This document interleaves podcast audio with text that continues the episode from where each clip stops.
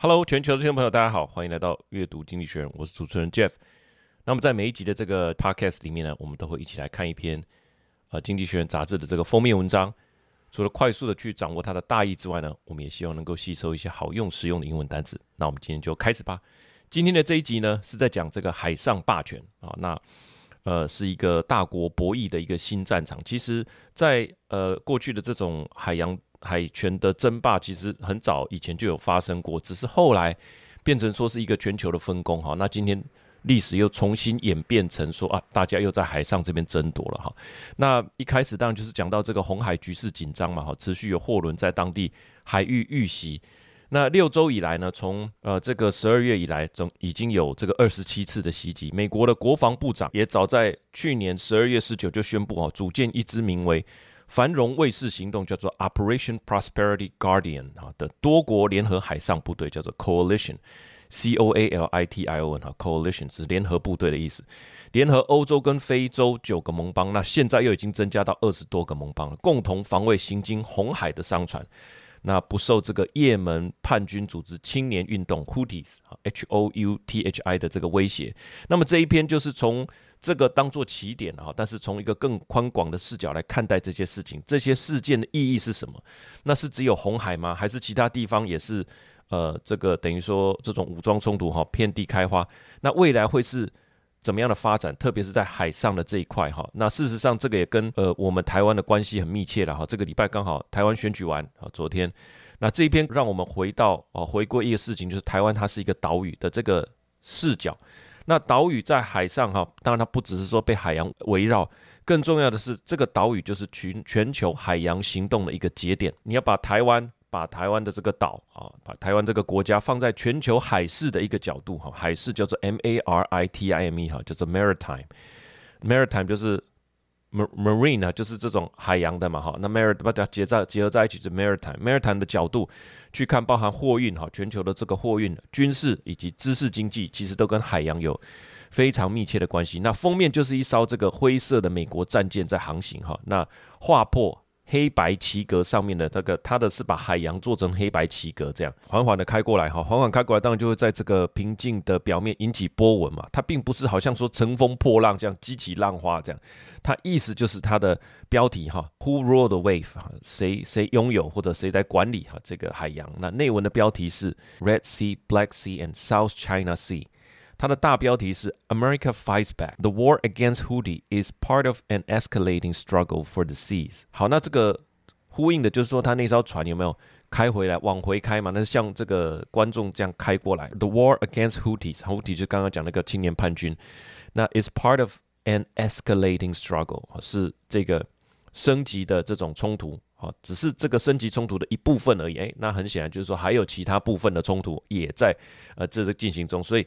整个呃海洋其实就是一个棋盘，好，那美国要重新夺回这个霸权，好，那我们就来看看他怎么分析的吧，好，好，那重新让我们聚焦海上的霸权跟海上的繁荣啊，以下就分为五点的阅读心得来跟大家分享。首先第一个呢，讲到苏伊士运河跟世界繁荣的关系，说到这个苏伊士运河可能有点遥远啊，叫做 Suez Canal 哈，C A N A L 就是 Canal 运河的意思，但其实也不远哈。之前在长荣航运有没有这个有这个塞港卡关啊？二零二一年的三月，二零二一年的三月已经是两年，二零哦，快要三年前呢。好，时间过得好快哦。苏伊士运河的这个阻塞事件，哈，它是在二零二一年的三月二十三，埃及时间上午七点四十分，这个四十公尺长的这个长荣海运货柜，好，长四轮，长四轮就在苏伊士运河搁浅，那是怎么样的状况？这个长是四百公尺嘛，哈，那在这个它是在沙尘暴中受到这个风速高达四十节的强风吹袭，那就偏离航道，你可以说它就歪掉了嘛，歪掉了就跟运河底部的这个碰撞搁浅，因为它边边当然是比较浅的，你这个航不是航直直的，你就会歪掉，歪掉就会跟旁边卡住啊，因为这个运河的宽度也就只有两百五十公尺而已，所以你可以想象四百公尺长的这个呃这个货轮，对不对？你如果稍微偏离的航道，代表说你的这个舰首不是正朝你的方向嘛？那舰首舰尾就呈现一个，比如说三十度的这个三十度的偏移，哈，那当然就会就会卡到这个宽才两百五十公尺的这个航道，那就完全阻塞了运河，人家也过不去哈。因此船只也无法绕行，就这样塞在那边塞好久，塞好几天。这件事情我们就记忆犹新了，就是说这个航道啦，苏伊士运河哈，整个造成全球货运的这个塞港，一部分的塞港了。其实另外一件事情更早哈，在清朝很有意思的是，清朝晚期台湾的首富。叫做李春生哈，他是在卖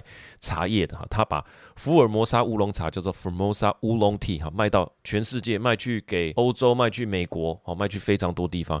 那他就是在苏伊士运河开通之后，算是早期就采用这个航道的商家，大大的缩短了这个台湾茶叶运到欧洲的时间。那这个茶叶你想想看，以前的这种防潮技术也没有没有那么好，那你烘干了，好，那这个茶叶茶叶你受潮了，这个风味当然会差很多啊，所以。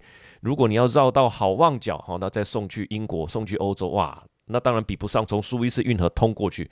所以他那个时候的船就是很早期就采用这个航道。他是台湾首富，他包含后面建设台北城，哈，规划台北城，那甚至今天到大道城那边非常多的商家也都是他们李家后代的。所以你说苏伊士运河跟台湾乌龙茶跟台湾有没有关系？还很有关系，哦。但是这个就是说，在讲一个航道的问题了哈，就说这个航道其实全球的很多航道都是非常通行非常频繁的，很多的货物都从那边进出。那我去查了一下，全球的贸易有百分之十二啊，就是经由这个苏伊士运河来运输。刚刚讲这个是苏伊士运河，为什么会讲到苏伊士运河呢？现在受到攻击的这个红海的这个攻击哈，它是在苏伊士运河的还没有到苏伊士运河，它是红海哈，在外面，红海再往外一点的亚丁湾这边，这边也是一个呃这个 choke point 哈咽喉点，就是说也也这边也很窄，就但但但是它是一个海峡。那因为这边受到攻击，所以商船就纷纷不走这个苏伊士运河，所以我们才在讲苏伊士运河，它等于是连通欧亚的一个很重要的管道。那这边就有一个统计，就是说台湾经过红海。好，和苏伊士运河、红海跟苏伊士运河这是连成一气的，这就是一个航道，和运往荷兰大概需要二十五点五天，哈，这就是单单趟。那一旦旅程改道，时间就会增加到三十四天哦。那三十四减二十五，你算二十五天的话，哦，算二十五天，我们来看是延迟九天呐，听起来是不太严重，但是累积的影响很大哈。有市场统计，红海关闭。所导致的这个额外的运输时间，就是大家不想要自己的商船曝险嘛，啊，曝险，海上是有风险的。人家说行船走马三分险啊，那更何况是走这个大型的商船哈，那你要行经这些未知的领域，那旁边有一些武装分子，那当然我们就选择说不要走这一道路哈，我们就走。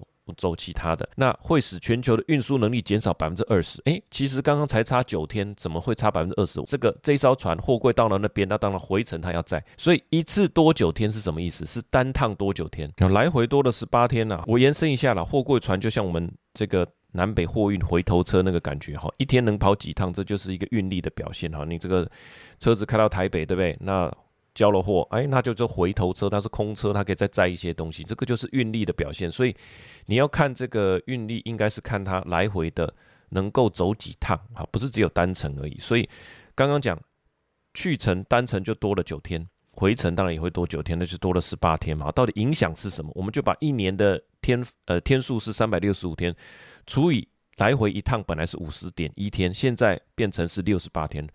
三百六十五除以五十点一，得到是七点三。好，那三百六十五除以六十八，得到是五点三。所以七点三趟减掉五点三趟，就是呃少了这个两趟。两趟除以原来的趟数是七点三，那这个百分比就是二十七趴。好，这就是我这边用用这种方式去计算的哈，简单的计算，这个是运力的损失，就是都多一点时间，多了一个礼拜，多了一两个礼拜，哈，就多了十八天。这个对来回的趟数的影响是二十七趴了哈。那这个就是在讲说这个航道对这边的一个影响。那事实上，这种咽喉点刚刚讲的这个 choke point 哈，也不只是苏伊士运河，还有马六甲海峡啦、台湾海峡啦、巴拿马运河啦哈，以及博斯普鲁斯海峡，还有这边的这个海峡叫做曼德海峡。好，这边附了一张图，就是从台湾开始哈，那本来是走这个。蓝线哈，经过这个刚刚讲这个曼德海峡，然后走红海，然后再穿过这个呃苏伊士运河啊，那经过就就到这个地中海了哈。从地中海这边呢，就可以再绕西班牙哈，那葡萄牙就到北边啊，那就是到荷兰呐，好这个英吉利海峡啊，到这个英国啊等等，好，就是到这边走这一段路，跟说走下面绕去这个好望角，然后走这个西非，这样哇，这个实在是差很远的哈，真的是从地图上看，你感可以感觉那真的是差很远啊。内文是这样说的：Around the world, a storm is building on the oceans after decades of calm. In the Red Sea, Houthis militias have launched dozens of attacks on ships with drones and missiles. cutting container activities in Suez Canal by 90%. President Joe Biden threatened further military action and said America would not allow hostile actor to imperil freedom of navigation in one of the world's most critical commercial routes. The escalation in the Red Sea is mirrored by maritime mayhem elsewhere. 这边两个关键词，第一个当然就是这个 Suez Canal 哈，S U E Z Canal，苏伊士运河，它是地理位置在哪里哈？这是在西奈半岛的西侧，好，横跨亚洲。 非洲的交界处，那它的全长是一百六十四公里，它是全球少数具备有大型商船通行能力的无船闸运河，船只也不过绕不用绕过非洲的呃南端的好望角，大大的节省这个航程。那讲一下什么叫做没有船闸的这个运河？因为运河它会有一个高低的水位差啊。那通常的做法，我们那个时候呃从把船从东岸。开到西岸太平洋，然后再开回台湾哈，我们有去美国把这个船接回来的这个过程，这个巴拿马运河就很有意思。你是开到呃这一段，它分好几段哈，开到这一段，然后它把这个船，因为它有这个落差嘛，落差比较大，就是变成你要有船闸。你开到这一段啊，那有点像这个停车格这样，那它就把两边的这个闸门升起来，应该是一边而已的哈，一边的闸门，因为前面的那个就一直都是很高、非常高的一个闸门，它把这个闸门升起来之后，好，然后你把这个后面的这个闸门升起来。那涨升起来之后，你的船前后都有这个大型的闸门，那它就把水灌进来。那你这个船就会怎么样？水涨船高，就这意思。那慢慢慢慢慢就往上升，升到跟前面的那一格的水位差不多的时候，它就把这两个呃区块的闸门把它降下来，好像是从旁边拉开吧。拉开之后，哎，那因为它水位差不多嘛，啊，那所以它当然就不会引起什么什么波涛。那你就慢慢再往前开，啊，那你就。应该是他会拉还是怎么样？我有点忘记了。然后，那就你哈往前移动到前面那一格，哇，那它前面又有更高的那一层哦，那再把后面的闸门再关起来，再重复刚刚所说的那个就是需要船闸的运河。那当然时间会会有差别哈，因为这一段都是要很小心的，船体也没有办法碰撞的。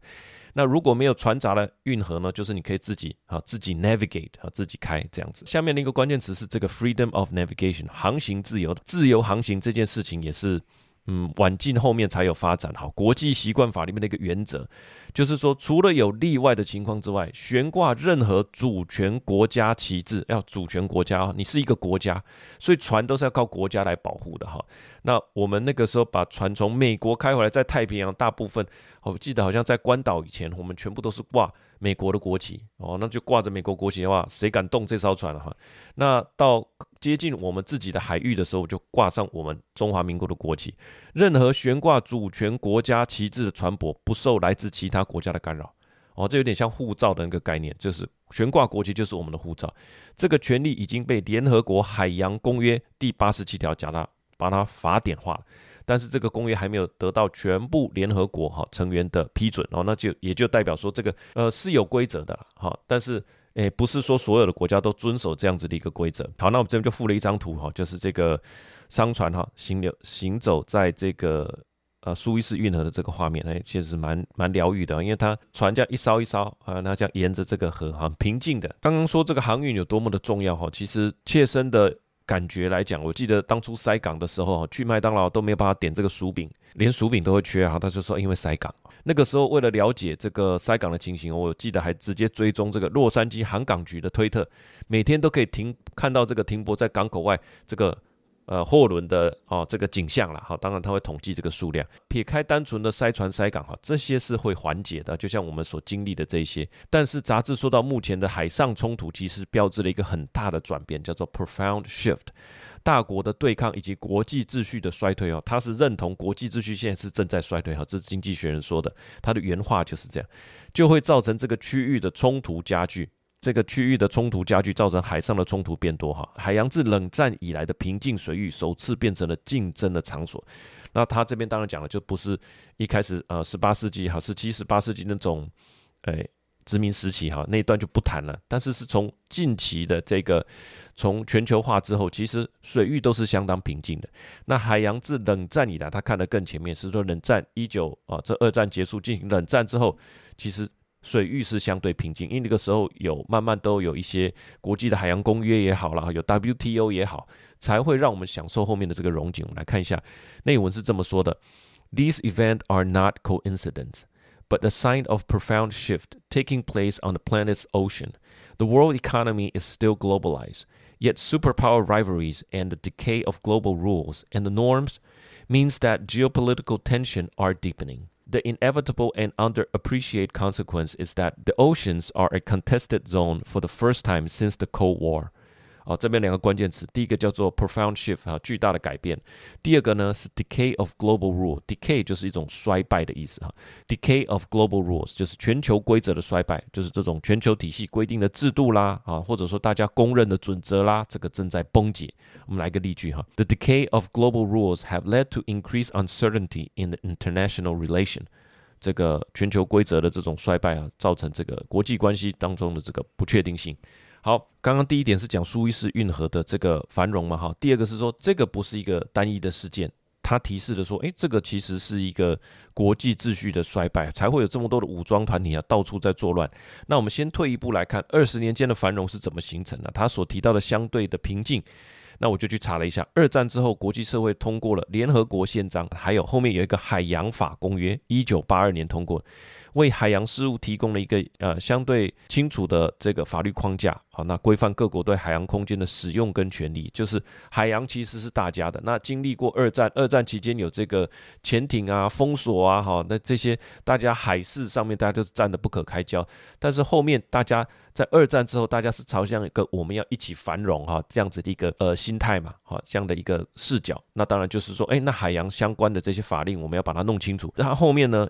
世界贸易组织这个是 WTO，它是在一九九五年的一月一日，所以刚刚讲二战之后的联合国宪章，好，那这个一九四五年之后，那一九八二年是海洋公约，一九九五年就是有 WTO，所以也花了几十年的时间，但是这就大概替接下来二十年的国际贸易打下基础，这个就是我们讲，那刚好又搭配诶这个电脑啊、资讯科技啊等等，再加上中国加入这个 WTO 啊，所以世界工厂然后走这个航运。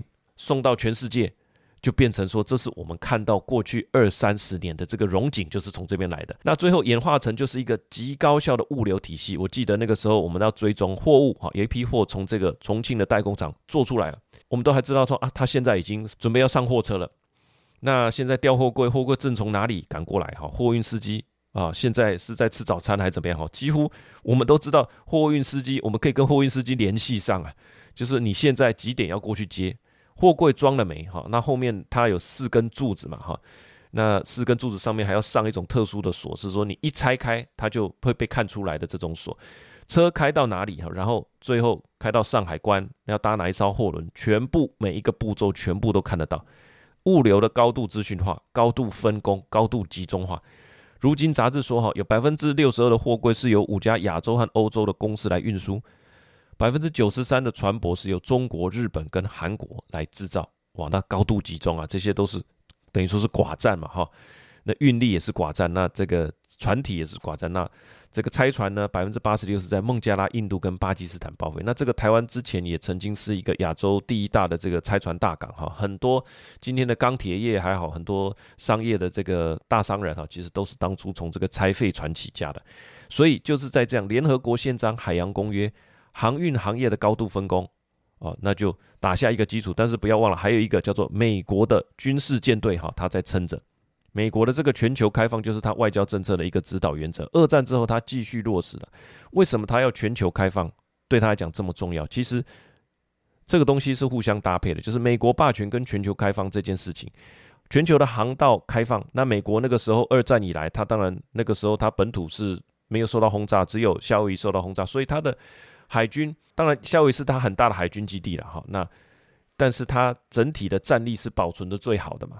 那全球航道都开放，美国又有最强的海军，那自然可以到处趴趴走，到处去投射它的军力，它就是国力的展现，也确保货物运输的安全哈。那如果那带来繁荣，美国又是最大的这个，美国又是最大的受益者哈。那个时间点就变成说是美国它有很大的生产力量。他当初是为了战争，他有很大的工厂可以生产各式各样的东西。那他希望看到的是什么？希望看到世界各国繁荣起来，你才有钱买嘛。就怕你没钱买而已。你有钱，我可以卖给你任何东西。全球基本上是使用美金呐，哈，所以基本上全球的繁荣就是美国的繁荣。在过去的这段日子以来，一直都是很大的一段时间都是这样。所以就是他们认为说啊，这个自由繁荣啊，好民主啊，我们今天大部分看到的繁荣都是跟航运有关，应该可以这么说哈。我们我们看一下内文，它是这样说的：From the 1990s, the maritime world reflect the rise of globalization and America power that emphasize hyper efficiency and extreme concentration. Today, 62% of container are carried by five Asian and European firms. 93% of ships are built by China, Japan, South Korea, and 86% are scrapped in Bangladesh. India and Pakistan. The U.S. Navy's specialist role has been as the near monopoly provider of security, using over 280 warships and 340,000 sailors.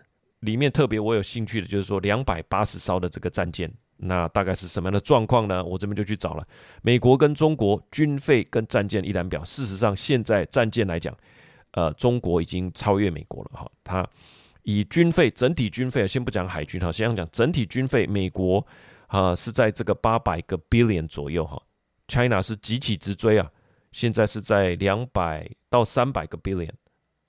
好，那下面有一张图是这个 battle force ship，就是可以拿来当做战舰的哈，战舰的这个数量，美国是在那个两百八十艘，刚刚有说哈，那中国是在什么时候超过美国？其实是在二零一五、二零一六就已经超过了。所以超过之后，其实美国的数量并没有持续增加，好，那中国就持续的打造它的战舰。现在呢，呃，在接近现在已经接近二零二五年了哈，应该也有个三百五十艘左右了吧。好，那预计到二零三零年它会超过四百艘，哇，那基本上就是。持续的建造这个战舰哈。第四点，今天所面对的这个重大挑战哈，杂志提到几个非常重要的现代挑战。我们第三点是在看说这二十年来的繁荣嘛，哈，有这个累积出来这些的基础。那现在所面临的挑战是什么呢？哈，我记得大家，我想大家都有看到这个青年叛军他们所拍摄的这个登船影片，他们不是像汤姆汉克主演的这个《怒海劫》哈，里面几个小几个这个海盗。搭着小艇，拿着冲锋枪，哈，完全不是这样。他们是搭武装直升机，全副武装来的，而且他们有什么巡弋飞弹，叫做 cruise missile。啊，巡弋飞弹就是它会贴着海面去呃飞行的，哈，它跟弹道飞弹不一样。弹道飞弹是射到空中，啊，所以它有一个轨迹，啊，可以预测嘛，轨迹那就飞上去，然后再飞下来。巡弋飞弹它是它的浮力是靠它它的这个机翼，哈，它会展开这个机翼，它就可以贴着海面。哎，飞行哈，它可以自己导引，这个是不太容易追踪，而且它就贴着水平面。这个是巡弋飞弹，那他们是武装分子，叫做 militia，M-A-L-I-T-I-A 哈，他们的武器就是这么优良，他们还有攻击的无人机，所以这就是第一个问题，就叫做武器的扩散。本来也门的这个地方是相当贫穷的，他连吃都吃不饱，他百分之四十的人是在饿肚子。那但是因为伊朗的支持，他们就有现在啊，他们就有飞弹，好，有无人机，那呃有这个武装直升机。所以，这个武器的，因为国际的冲突而武器就扩散。他们本来是没有这样子的武器的，但是为了打这个代理人战争，伊朗啊，他可能也要给这些士兵一些薪水，然后给他们武器。那这个地方的人也没有选择啊，他们穷成这样，那你不加入军队，你要饿死啊。所以他们就变成了这个佣兵，哈，那接受他们的训练，那代为执行这些事情。所以现在的武装威胁已经不是用水柱，哈，以前是在这个货轮旁边，他们有这个消防水柱嘛，高压水柱，只是用喷的。现在是你没有办法用喷的了。现在这些是很强的，好，武装分子在这边滋事。另外很重要的，全世界有六百条的这个海底电缆，哈，刚刚讲的这个是货运，六百条的这个海底电缆串联着全球知识经济的命脉。当然，这些也面临威胁啊，啊，包含之前台湾到澎湖的电缆就被切断好几次哈。那中国是说啊，这个就是渔船啊，什么拖网勾道啊，哈。那呃，当然就有各方的判断了了哈。这个怎么可能老是断在断在这边呢？所以这六百条哈，不只是连连在台湾很多地方，全世界有六百条这个电缆，如果遭受到攻击，当然会造成网络减速嘛，哦，断网都有可能。那你想能够想象减速跟断网吗？以我们现在的生活。哇，手机没电，手机没有联网，笔电不能联网，哇，那个是产生很不舒服的感觉哈。这种会对生活带来很大的痛苦。刚刚讲第一个是武器的扩散，第二个是全球知识经济跟这六百条的海底电缆息息相关。第三个又有一个冲突，叫做又有一个影响，叫做气候变迁。因为巴拿马运河它是需要水的，所有的运河都需要水，对不对？海洋或者说比较浅的这种运河的河道，它都是需要水。那如果干旱呢？像现在巴拿马运河就缺水哦。那北极融冰，那大家又觉得说，哎，北极海的这边的主权，哦，我要来，我要来占领这边的这个主权，我要航行，好，这航道的主权。还有绿能也需要一些稀土，那稀土海底也有稀土啊，那要不要去开采？所以这块海是不是我的，又变得很重要了。所以刚刚讲的这几件事情。就变成说海洋的所有权，或者说海洋的霸权哦。先不要讲海洋的霸权，应该说海洋的所有权这件事情，在这个时代又变得更加的重要。有航运的，好，有知识经济的，有这个呃气候变迁。那气候变迁带来这个航道，有可能这个航道也不能执行了啊。那你可能要走别的航道。所以啊，那北极海本身也是一个航道啊，所以这些林林总总加起来，就是说海洋本身所富含的资源，跟它所代表的一些版图哈，其实是非常的重要。我们来看一下内文是这样说的：The geopolitical winds are being strengthened. The geopolitical winds are being strengthened by technological and climate disruption. China has invested in anti-ship missile, pushing U.S. Navy vessel farther offshore. Arms proliferation means militias like Houthis now have cruise missile. A capability that until recently only states possess. The knowledge economy, the dominance of the Wall Street and Silicon Valley depends on 600 odd subsea data cable vulnerable to sabotage. Climate shift are changing geography. The Panama Canal is short of water. Trade routes are expanding in the Arctic as it melts. And the green energy boom is catalyzing a scramble to mine the seabed. 啊，里面的关键词是刚刚讲的 arm proliferation，这个是武器的扩散。proliferation 就是多产的意思啊，arm proliferation 就是当然你要生产很多了哈，才能扩散嘛。扩散就是到，所以这个是武器扩散，包含这个国家本身的这个武器的数量，比如说核弹头的扩散哈，指的就是核弹头数量的增加。那也可以说，呃，在没有本来没有这样武器的地方，它也拥有了武器，这就是全球越来越多地方拥有武器。那这个就叫做 arm proliferation，另外一个就是 sabotage，h s a b a s a b o t a g e 和 sabotage，它是这个蓄意破坏的意思，包含海缆呐、海底的管线呐、瓦斯管线啊，这个破坏通常都是在诶月黑风高没有人的地、没有人注意的时候 sabotage，sabotage，sab，sabotage 哈，sab 蝴蝶音 sabotage，就是通常都有秘密进行破坏损坏哈。妨碍组织计划的这个意思。那我这边也附了一张图哈，就是看刚刚刚所讲的这个六百条的这个电缆，哇，这个看完你就知道，这个就是基本上就是跟航道是上面走船，下面就是走这个 cable，好，从美国的西岸啊，那到亚洲这边，日本啦、韩国啦、台湾，好，那到东南亚这样沿着到东南亚，那当然也有直接从美国接到澳洲的，好，这个也有。接着呢，就从呃，这个海南岛啊，哈，香港啊，这边这样子，再往印度，然后再接到，再接到刚刚所说的这个印度、巴基斯坦，然后再接到非洲，那也有线，也有这个海底的 cable 呢，是直接就走红海，然后走这个是应该是苏伊士运河吧，哈，就通到欧洲。那还当然还有这个大西洋两岸的话，这个线也是非常的。密布哈，所以你可以看到全球就是这六百条的线，几乎跟航线就是重叠的哈。所以知识经济的命脉，包括我们从台湾下单到美股，哎，这个你你不能有这个断网吧？啊，包含我们所使用的这么多的服务，啊，脸书啊，啊，那个谷歌啊，我们的 ChatGPT 啊，这些全部你都要靠联网哈，都无法想象说断网会是什么样的情形。好，这边讲到第四点，就是在讲到说这个时代面临的一些冲击哈，海。海洋所带给大家的，其实是更大的机会，同时也是更大的一个风险。好，那有这个武器的扩散的问题等等。好，第五个结论是什么？联合护卫，多重备援，确保全球的繁荣。哈，结论就是像刚刚所说的这个繁荣卫士联合护卫队的概念，就是因为海洋很重要。那海洋有一个特色，呃，它是立体的，水面有水面的吓阻，水面下有潜艇，海床上有 cable，这些都很重要。这等于它是一个立体的。那因为海洋是非常的大。任何的增援都没有办法瞬间完成，所以为什么有时候我们的船渔船在外面哈受到欺负，我们的海军说赶快赶往，或者说有时候发生船难，你要赶过去都需要时间。那个海洋是非常无敌大好，那我们在海上的时候真的是叫做一望无际啊。所以任何的增援其实它都没办法瞬间完成。如果你要只靠自己的一个国家，所以需要联合作业、实时监管。就是说，我们都是属于啊这个繁荣卫士的这个一员，那我们当然就有一个同样的 mission。你的船在附近，那你可以帮我就近照顾。我觉得他指的就是这种联合卫哈防卫的一个概念。那他说，红海的这个繁荣卫士的操作就是一个很好的演练哈。他负责攻击也门青年团的是美国和英国，但是其他的亚洲国家也加入。我去查了一下，包含美国、英国、巴林、加拿大、法国、意大利、荷兰、挪威啊、塞西尔、西班牙这些都在早期就加入了。那最新加入的亚洲国家就是印度啊，印度这个我们当初把船接回来的时候，也在这个巴拿马运河有这个相遇啊。我们要往这边呢，我们要把船接回台湾嘛，那他们要往这边不知道去进行什么任务嘛，或者是去修船嘛，哈。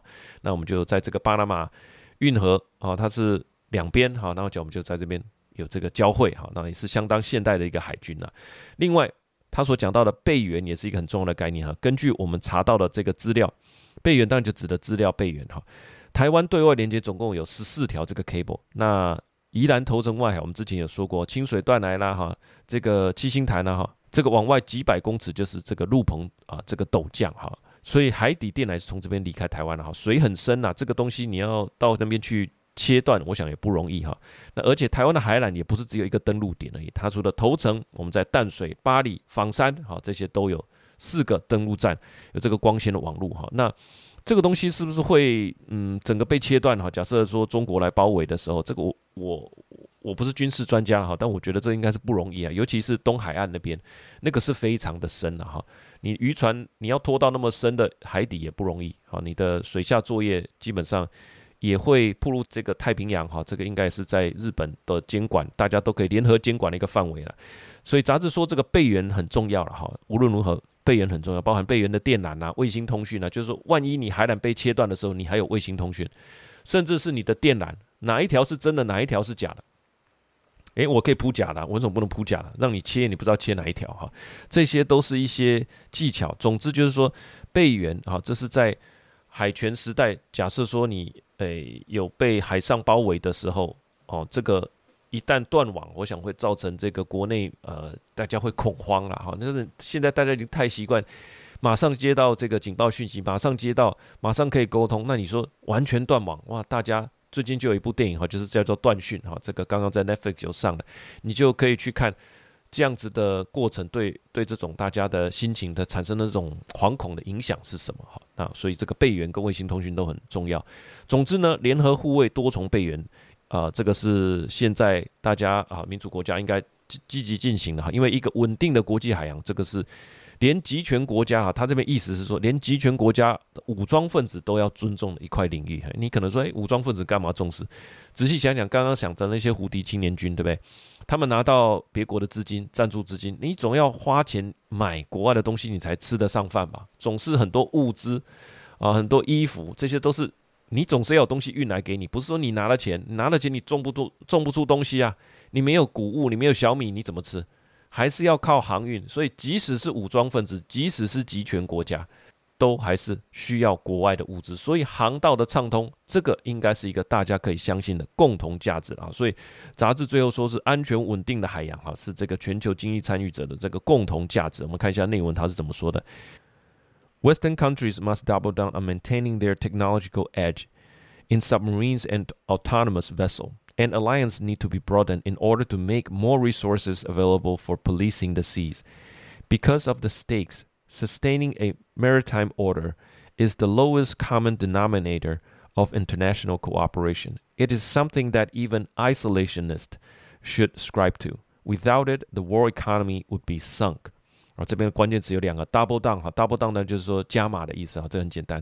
那另外一个是 lowest lowest common denominator 啊，这个是一个最小的公分母，好，最小公分母，这个是按照英文分过来的哈，lowest common denominator，denominator 就是分母嘛，那 common 就是共有的，最小的公分母，中文比较没有这样讲，我们在讲。数学术语，我们一般讲是说最大公因数跟最小公倍数，哈，这个这个最小公分母这个东西就是我们讲的最小公倍数了，哈。我们在做分数相加减或比较的时候，我们都会把这个分数通分，对不对？好，比方说这个四分之一啊，跟这个六分之二，那我们通分，我们就会把它变成什么？分母都变成十二，一个四一个六啊，那它这个 common denominator 就是变成我们通分得到一个共用的分母，那它的共用分母是什么？就是四跟六的最小公倍数就是十二，让这个分母是相同价值，简化这个运算，所以等同于我们在讲的最小公倍数了。它意思是说，呃，就是分母的最小公倍数。指的是说，这海洋的这件事情哈，你每个国家可以有不一样的主张呐、立场哈，但是你们都要吃饭，那我也要吃饭嘛，我们的物资也要运出去，东西也要运进来，那我们也有不同的主张、不同的意识形态、我们不同的宗教啊，那我们可能在战争，但是呃，我们要有一个共同性。啊，这个就是 common denominator，这个海洋航行的自由就是一个 common denominator。好，最后我的一点想法哈，就是这个航道安全跟世界繁荣是紧紧相邻的两件事情哈。陆地的冲突啊，很容易就变成说它周围海域的冲突，比方说中东啦，跟红海哈，这个跟国际货运啊、邮轮啊很有相关。那俄乌冲突当然就关乎这个黑海哈，博斯普鲁斯海峡这谷物的运输。那台海跟南海这个冲突又是亚洲另外一个重要的航道啊，电子设备啊，从广州啊、上海啊。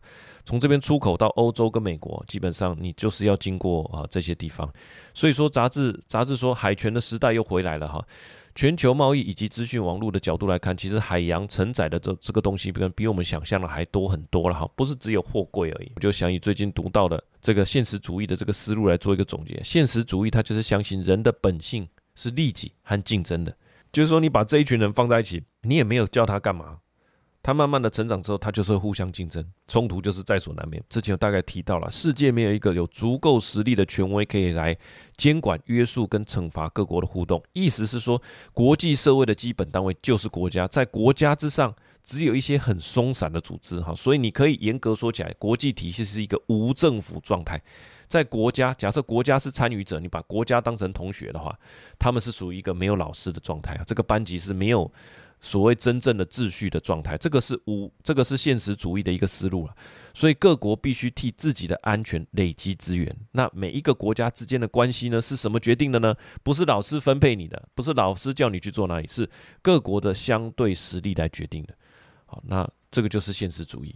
所以军事跟经济实力就是国力的指标。那军事跟经济，那经济就需要这个海权嘛。那所以国力就跟海军的实力就息息相关，基本上的逻辑就是这样，因为你有海权啊，那你就可以确保你的航道，确保你的繁荣，确保你的自由，确保你不会断网啊，所以这个就是你国力的展现。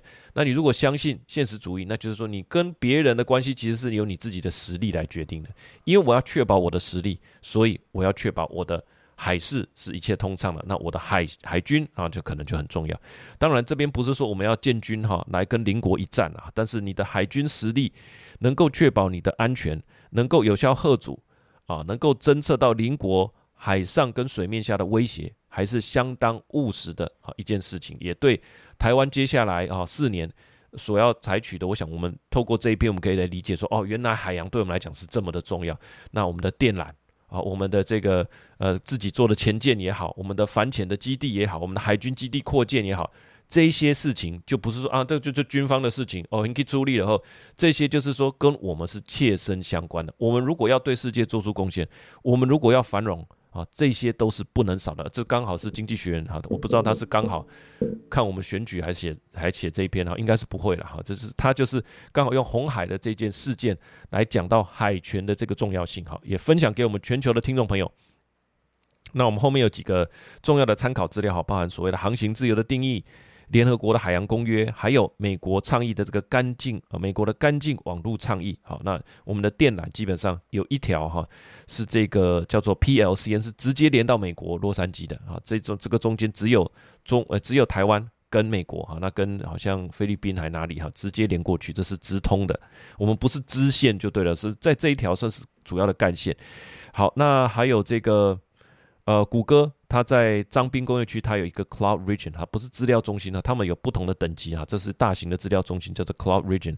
嗯，还有牛津经济研究院提到关于红海呃这个危机所造成的运力的损失，哈，那好，AIT 的文献资料库在讲美国海权的思维吧，哈，好，我这边附一张图，这个谷歌在彰滨工业区的资料中心还看起来蛮就很有谷歌的。风格好，那也有一张图是海底电缆 PLCN，我们可以看到啊，连接菲律宾、台湾以及洛杉矶的一条线。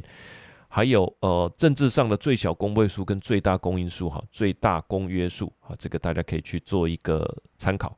我们的语言上一定会讲最大嘛，最大公约数哈，就是你是六，我是四，我们的最大公约数其实是二而已。